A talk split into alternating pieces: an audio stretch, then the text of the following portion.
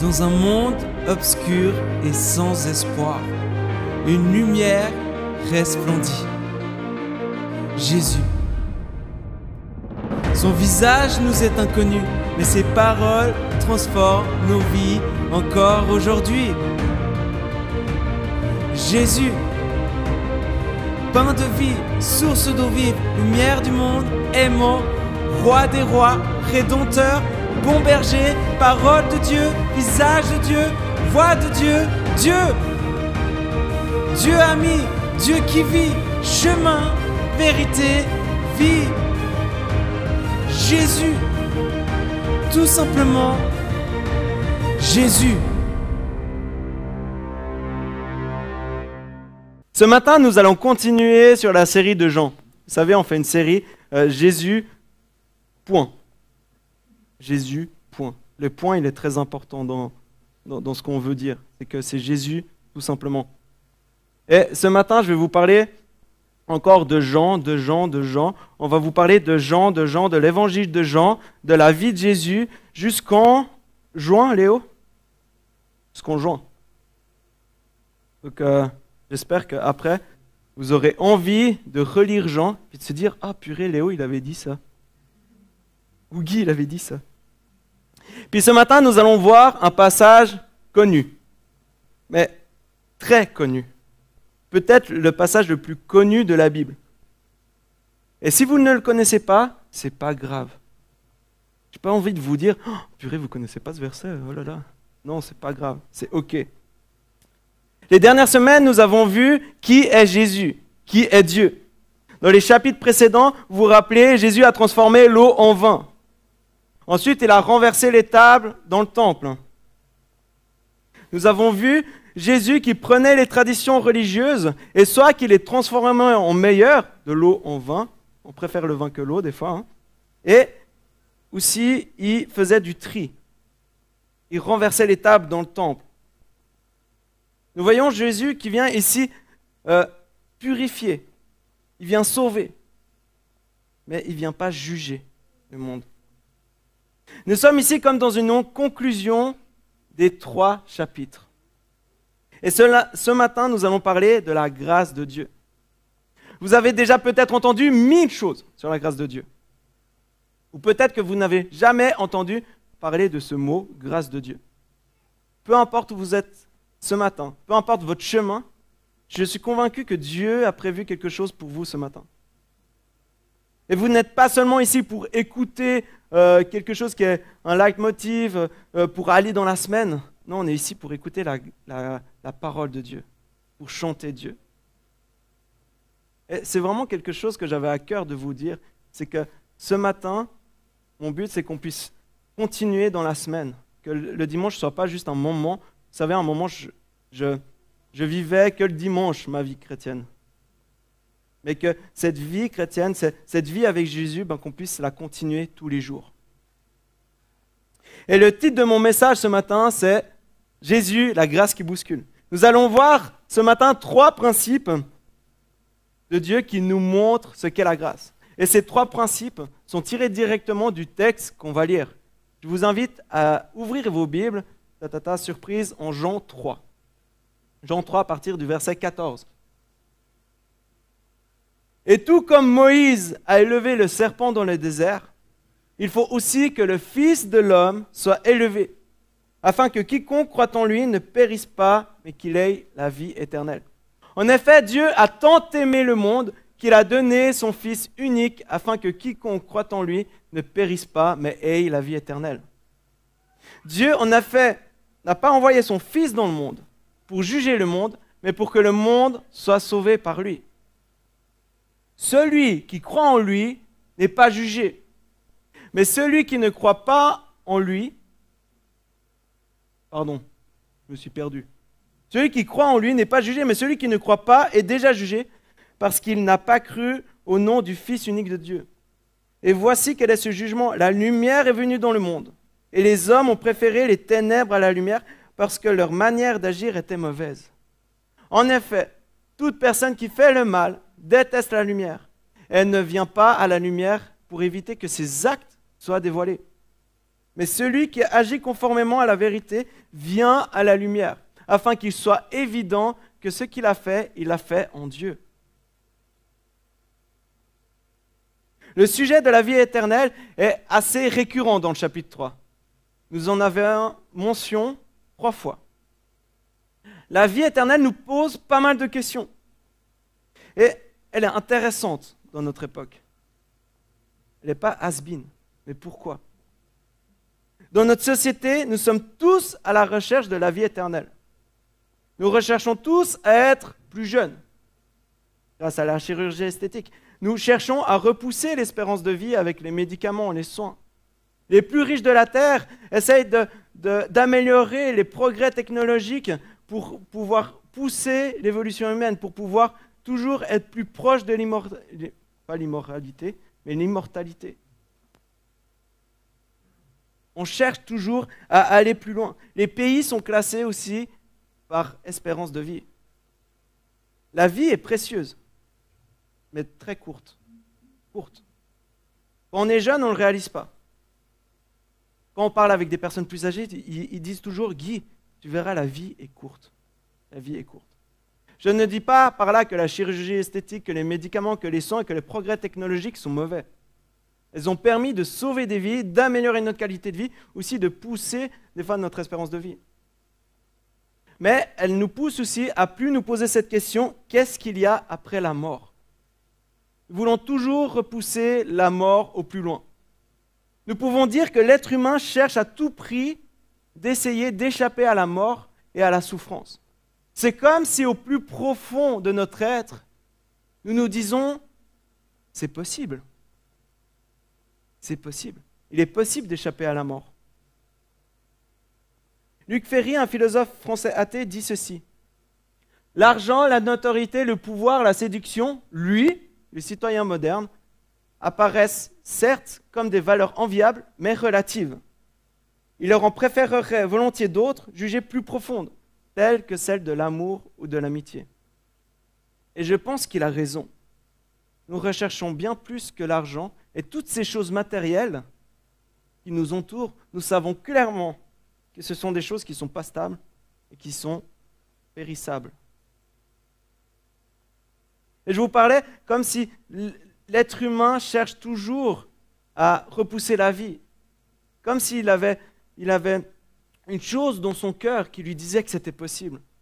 Et je suis convaincu que Dieu a planté une pensée d'éternité dans notre cœur. Il l'a planté.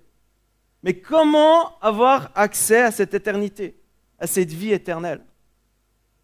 Et tout comme Moïse a élevé le serpent dans le désert, il faut aussi que le Fils de l'homme soit élevé, afin que quiconque croit en lui ne périsse pas, mais qu'il ait la vie éternelle. Jean fait mention d'une histoire du peuple d'Israël en nombre 21. En grand résumé, le peuple d'Israël est dans le désert et il commence à rouspéter, un peu comme d'habitude, on commence à avoir l'habitude, vous savez, quand on lit le Pentateuque. Et le peuple d'Israël se, rebellent face à Dieu, se rebellent face à Moïse. Ils disent, oh, on ne peut plus, en Égypte c'était beaucoup mieux, là on n'a pas à manger, on crève de faim, c'est galère. Et Dieu, dans sa colère, Dieu, dans, sa colère, a envoyé les, serpents et puis a mordu euh, les, serpents venimeux. Et puis ils ont mordu, ils ont commencé à mordre les, pieds du peuple d'Israël. Et du coup, ben, ils commençaient à mourir. Et le peuple d'Israël vont vers Moïse et puis ils disent Moïse, dis à Dieu qu'on s'excuse.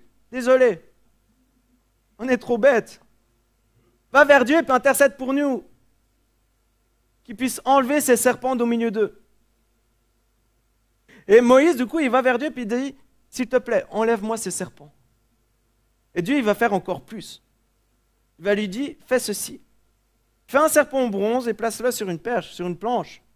Toute personne mordue qui le regardera aura la vie sauve. Regardez un serpent en bronze sur une planche. Lorsque j'ai relu Nombre dernièrement, j'ai été interpellé par la simplicité de la chose.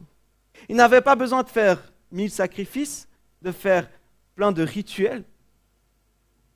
La seule chose qu'il devait faire pour être guéri, pour échapper à la mort, c'était de regarder le serpent sur un bout de bois. C'est une simplicité déconcertante. Tu regardes le serpent, tu es guéri, sauvé de la mort. Aussi simple que ça. Et depuis le jardin d'Éden, la figure du serpent est inévitablement liée à celle du diable. Mais le serpent est aussi un symbole élevé par Moïse dans le désert qui a apporté la guérison à tous ceux qui l'ont regardé. Pour Israël, le serpent représentait la miséricorde et un acte rédempteur de Dieu.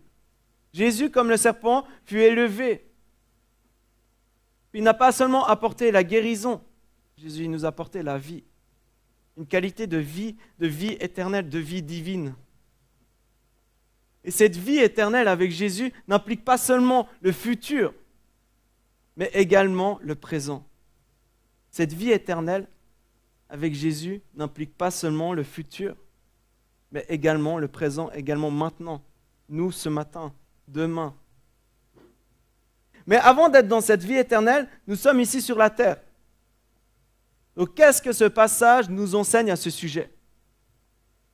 Premier point, premier principe. La grâce est Dieu qui s'implique dans ton histoire. Dans ton histoire. J'aurais pu mettre le ton en, majuscule, dans ton histoire personnelle. Dieu envoie son Fils sur terre. C'est quelque chose d'exceptionnel. Il envoie son Fils. Il vient lui-même personnellement sur terre. Nous avons peut-être l'habitude d'entendre cela. Mais il y a un non-sens par rapport à toutes les religions. Pourquoi un Dieu si grand, si puissant, si lointain, viendrait mourir comme un brigand sur la croix Pourquoi venir nous offrir cette grâce? Cette grâce qui nous donne la vie éternelle, cette grâce qui est là pour nous éviter la mort. Faisons un petit exercice. Imaginez-vous une personne célèbre. Une personne célèbre, euh, là, on pourrait parler de Beat Feut ou de Marco Andermatt, qui a gagné euh, juste avant le Super G. Odermatt, merci. J'ai dû répéter euh, le, nom dix minutes avant le prêche pendant mille fois, mais ça n'a pas marché. Ou Angelina Jolie, ou Elon Musk, ou Roger Federer, ou Steffi Graf pour les plus, plus anciens, peut-être. Imaginez-vous une star, quelqu'un quelqu'un que vous aimez, que vous admirez, venir vers vous et vous aider personnellement, et même à aller jusqu'à donner votre sa vie pour vous. Ça semble insensé. Nous voyons ces personnes comme des personnes intouchables, inaccessibles. Des fois, on a le droit d'un petit autographe, on est tout content. Et pour la plupart, ils le sont. Alors, si eux sont intouchables, inaccessibles, imaginez l'être le plus riche, le plus grand, le créateur de toutes choses. Cet être suprême a choisi un moment de venir sur terre car il a remarqué que l'être humain ne pouvait pas s'en sortir tout seul. Il a remarqué que pour rétablir une relation personnelle, il était obligé de venir et de se sacrifier pour nous, pour toi, pour moi. Dans la Bible, c'est Dieu qui vient nous chercher, qui vient vers nous. Ce n'est pas l'homme qui va chercher Dieu, mais c'est Dieu qui vient chercher l'homme. La Bible dit même qu'aucun ne cherche Dieu. C'est Dieu qui se révèle. C'est Dieu qui se fait connaître. C'est Dieu qui vient à notre rencontre. Dieu à la recherche de l'être humain depuis la création du monde. Après qu'Adam et Ève aient mangé le fruit défendu, en Genèse 3, il est écrit ceci. Quand ils entendirent la voix de l'Éternel Dieu en train de parcourir le jardin le soir, l'homme et sa femme se cachèrent loin de l'Éternel Dieu au milieu des arbres du jardin. Cependant, l'Éternel Dieu appela l'homme et lui dit, Où es-tu? Où es-tu? Dieu se balade dans le jardin, il recherche l'homme et la femme. Il sait très bien ce qu'ils ont fait. Il sait très bien, Dieu sait tout. Hein. Cependant, il va les chercher. Où ils sont? Et il les appelle. Il ne va pas les punir de loin et les laisser tomber et puis dire, bon, enfin tant pis, tant pis pour l'humanité, je retourne chez moi. Non, il va vers eux. Il leur parle, il leur demande pourquoi ils ont fait ça? Et malgré le fait qu'ils ont désobéi, et que cette désobéissance va condamner l'humanité entière, Dieu vient les chercher. Il vient leur parler. Et en plus de leur parler et de venir leur chercher, il leur donne une solution. Et si tu te poses des questions sur Dieu, si tu te sens loin de Dieu, que tu n'arrives plus à entendre sa voix, si tu as l'impression qu'il ne répond pas à tes prières, si tu sens comme euh, un vide de Dieu, si tu crois que Dieu t'a mis de côté et t'a oublié, ou si encore tu veux plus de Dieu, j'ai une bonne nouvelle pour toi ce matin. Car Dieu t'a déjà trouvé, il est là. Rien qu'en réfléchissant à ces questions et à vouloir plus de Dieu, ou des réponses à ces questions, Dieu t'a trouvé. Car sinon, tu ne te poserais même pas ces questions. T'en ficherais royalement. Dieu est celui qui vient à notre rencontre personnellement. Il nous cherche, il te cherche. Quelle bonne nouvelle, non? Lorsque nous commençons à questionner Dieu ou nous questionnons nous-mêmes, de savoir quel chemin, quelle décision prendre, ou lorsque nous ne savons pas trop ce que Dieu est en train de faire là, ou lorsque nous sommes confrontés à des situations, des circonstances de la vie qui nous arrivent comme des enclumes, comme des coups de marteau, Dieu vient à ta rencontre. Et Jésus vient à ta rencontre. Dieu est l'être suprême rempli d'amour qui veut s'impliquer dans ton histoire. Il vient vers toi et te dit, hé, où es-tu? Où es-tu? Dieu est ce Dieu-là. Lorsque nous avons l'impression de couler ou d'être au pied du mur, Jésus, Dieu, vient à notre rencontre, vient à ta rencontre. Pourquoi? Parce qu'il a tant aimé le monde qu'il a donné son Fils. Le terme temps, ici, ne désigne pas une dimension quantitative, mais bien qualitative. Ce n'est pas juste un amour comme une amitié ou autre, c'est un amour profond, incroyable, qui pousse à se sacrifier à notre place. La grâce de Dieu, c'est ça. Elle est l'amour de Dieu qui vient nous chercher alors que nous n'avons rien donné en retour. C'est cette grâce qui est gratuite. Elle ne dépend pas de tes actions, de tes qualités, de tes dons, de qui tu es. Elle t'est donnée gratuitement, personnellement, par Dieu, qui a tant aimé, qui t'a tant aimé, toi. En plus d'être gratuite, nous sommes indignes d'elle. Nous sommes indignes d'être aimés. Pourtant, cette grâce, cette grâce, elle vient te chercher au plus profond de tes situations difficiles et au plus profond de tes questionnements. La grâce, c'est l'amour à sens unique. Un amour qui est en train de te chercher ce matin, qui vient te chercher. Et lorsque nous répondons à Dieu, nous voyons apparaître Dieu avec la vie éternelle. Cette vie qui te change déjà maintenant, qui te transforme, qui change ton histoire, qui te permet d'être remis sur pied dans ta vie, qui te rend digne, qui te rend digne d'être aimé. Elle te rend libre. Elle te soulage. Soulagé par le fait que Jésus s'implique dans notre vie et soulagé par le fait que Jésus est venu pour sauver et non juger le monde. Et c'est mon deuxième point. La grâce est Jésus qui vient sauver le monde. La grâce est Jésus qui vient sauver le monde. Dieu, en effet, n'a pas envoyé son Fils dans le monde pour juger le monde, mais pour que le monde soit sauvé par lui. Jésus n'est pas venu pour rendre la justice sur terre. Son but premier était de sauver le monde. Par la croix, il nous donne la possibilité d'être sauvés. Il nous donne cette vie éternelle.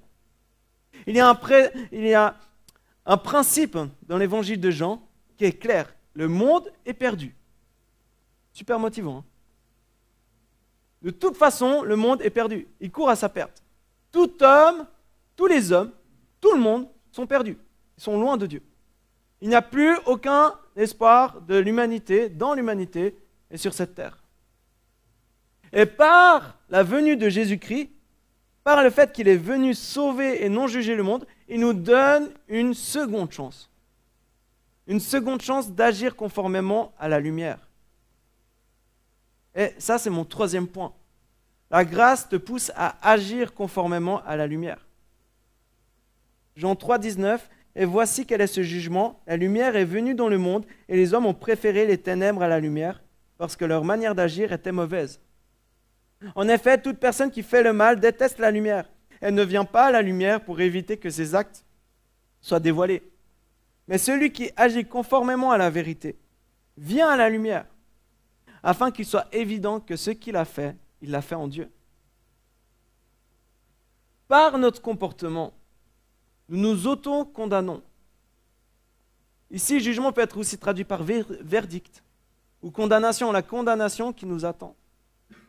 Par nos œuvres, nous sommes perdus. Nous nous autocondamnons. Et Jésus est venu pour nous sauver, pour nous donner une possibilité d'éviter cette condamnation qui est sur nous.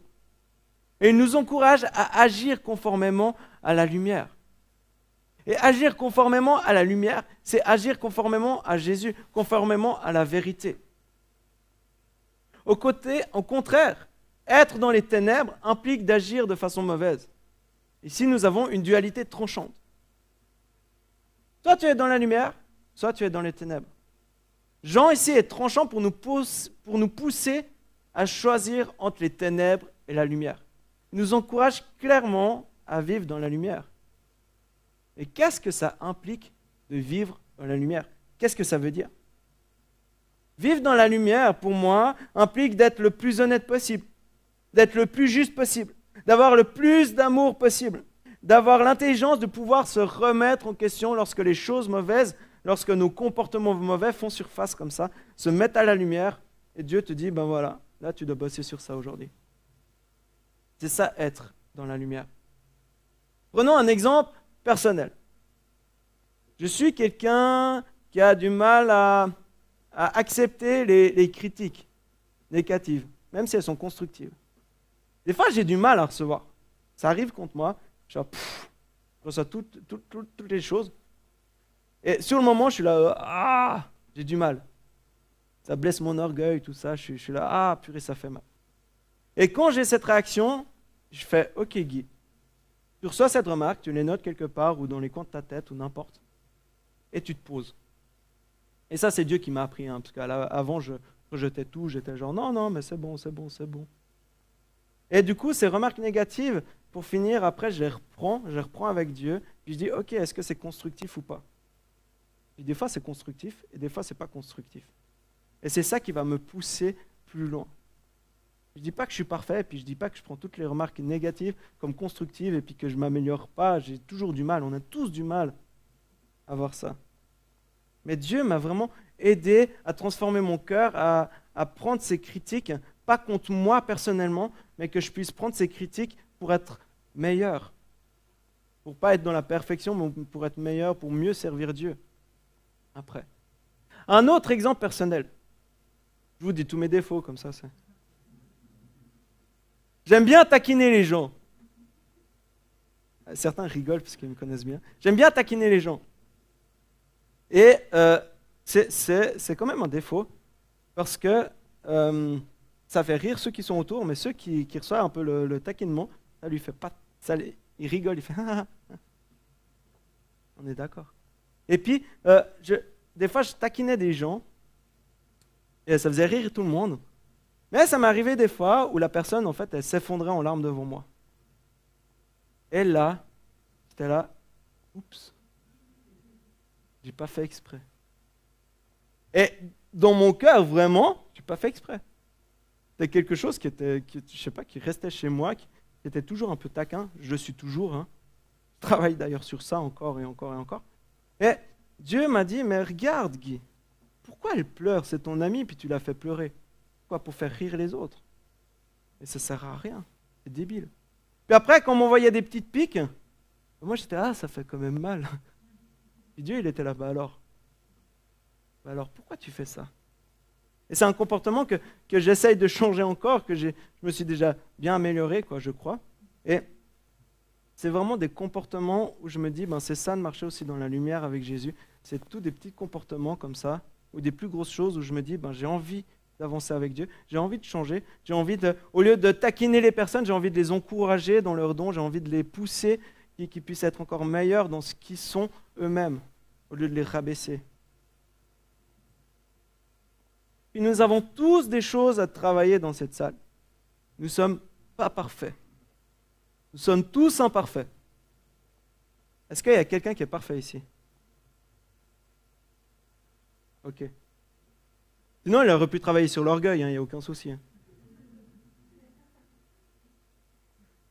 Nous sommes tous appelés à, être dans la lumière, à mettre, à demander à Dieu, ben, Seigneur, mets-moi des choses devant moi à la lumière, comme quoi, ben, là, je suis pas bon, là, je taquine trop, là, je suis mauvais perdant à, aux jeux vidéo, à FIFA, à n'importe. Là, je suis, là, je suis pas très gentil avec mes colocs. J'ai envie d'être un porteur d'amour et j'ai envie d'être un porteur de lumière. J'ai envie que les gens puissent me regarder puis me dire genre ah bah Guy, on voit la lumière à travers toi. Pas euh, ah, on voit la lumière à, travers moi. Pas niveau orgueil, mais de dire genre bah j'ai envie que les gens puissent voir Dieu. Voir Dieu à travers moi. Et comme nous l'avons vu, nous avons soif de cette vie éternelle. Dieu a planté cette soif de vie éternelle dans notre cœur. Cette vie éternelle n'est pas seulement quelque chose de futur, nous l'avons vu, c'est aussi quelque chose de présent, qui s'insère dans le présent, qui est maintenant. Puis nous pouvons déjà avoir des avant-goûts. Vous vous rappelez, je vous avais parlé de la joie il y a, un mois maintenant, et puis nous pouvons avoir ces avant-goûts de, de joie, d'amour divin. Maintenant, grâce à Dieu. Et cette grâce nous pousse à nous impliquer dans l'histoire des personnes et du monde qui nous entoure, comme l'a fait Jésus il y a 2000 ans. Il a commencé quelque chose, et ensuite il a dit, mais continuez à mes disciples, il a dit, continuez mes œuvres. Vous allez faire même des choses plus grandes que ce que j'ai fait sur terre.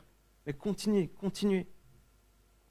Et nous avons un coéquipier quand même qui est assez incroyable, c'est le Saint-Esprit. Amen. Sans Saint-Esprit, ça risque d'être difficile. Par mes propres forces, ça peut être bien. Ouais, super. Mais avec Dieu, ça va être encore meilleur. Ça va être encore excellent. Je vais inviter gentiment la, louange à venir euh, sur scène. en parlant de louange, en fait, vendredi passé, Ruben a, fait un, message sur l'histoire de l'Église. C'était surprise, je suis arrivé lundi, j'ai fait Ah, je dois faire un truc sur l'histoire de l'Église et le prêche. Ça risque d'être compliqué un peu niveau timing. On a regardé Ruben avec Léo, puis on a fait ah. Ruben, tu dois faire un message à Tonus. Facile, hein Entre les débuts de l'Église jusqu'à 1500. 1500 ans. Il s'est très bien débrouillé. C'était vraiment bien. Et vous savez, nous pouvons regarder l'histoire de l'Église sous deux angles. Comment les hommes ont détourné l'Évangile et comment ils ont servi l'Évangile. Et ce matin, j'ai envie de vous encourager, de vous exhorter de servir l'Évangile, de ne pas détourner, de ne pas le détourner ou de ne pas le desservir, d'être des lumières, d'être des lumières dans notre, dans notre quotidien. Nous sommes appelés à nous impliquer dans ce monde. Nous sommes appelés à aimer le monde et nous sommes appelés à être cette lumière, à être cette lumière dans le monde qui brille. Nous sommes appelés à être nous dans la lumière. Si nous ne sommes pas dans la lumière, comment pouvons-nous être la lumière? Comment pouvons-nous refléter cette lumière divine? Et frères et sœurs, je veux qu'on prenne conscience ce matin que Dieu est venu sur terre pour s'impliquer dans ton histoire, dans mon histoire. Qu'il est venu par amour, qu'il est venu mourir sur cette croix, pas pour juger le monde, mais il est venu pour sauver le monde. Il est venu pour te sauver, toi, pour t'aider, pour être transformé dans la lumière, pour être quelqu'un encore de meilleur, rempli d'amour sur cette terre. Nous avons tellement besoin de personnes qui portent la lumière sur cette terre, qui portent l'espérance. Surtout dans ces mois de Covid, nous, avons besoin de ces gens qui sont remplis d'amour, qui sont là, tu es dans la difficulté, bah viens, je vais t'aider. Ça peut être tellement des petites choses des petits clins d'œil. Et nous, qu'on puisse aussi grandir dans, cet amour, dans cette transformation. Vous savez, nous sommes toujours dans cette marche, cette marche de sanctification, de cette marche pour devenir toujours meilleur, meilleur, meilleur. Et des fois, oui, on tombe. Mais il y a la grâce. Il y a la grâce de Dieu. Et Dieu est là. Dieu est là malgré le fait que tu tombes. Et il vient et il, vient te chercher puis il dit, hé, où es-tu? Où es-tu ce matin? Et viens te chercher personnel, personnellement. Je vous invite à, fermer les yeux sur vos places.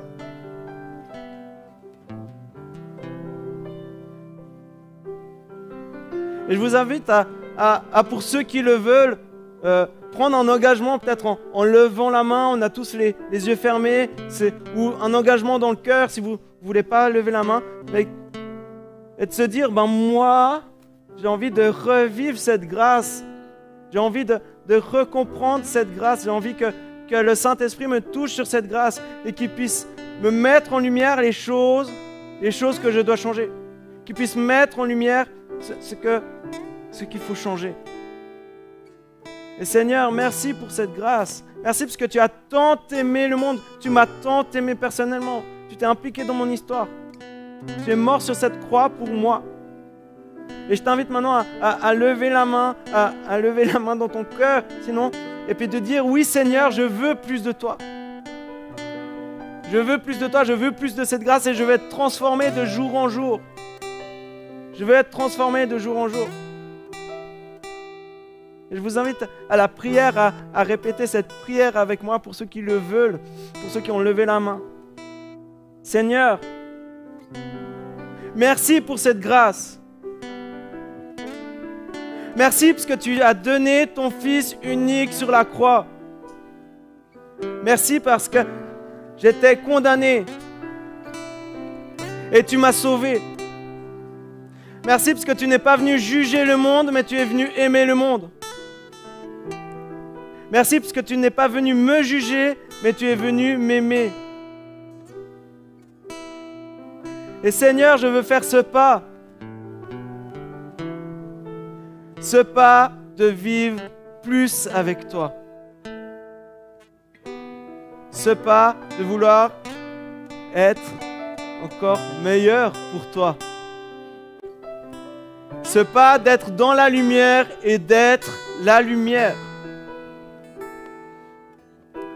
en ton nom, Seigneur Jésus, qui a donné ta vie pour moi. Amen.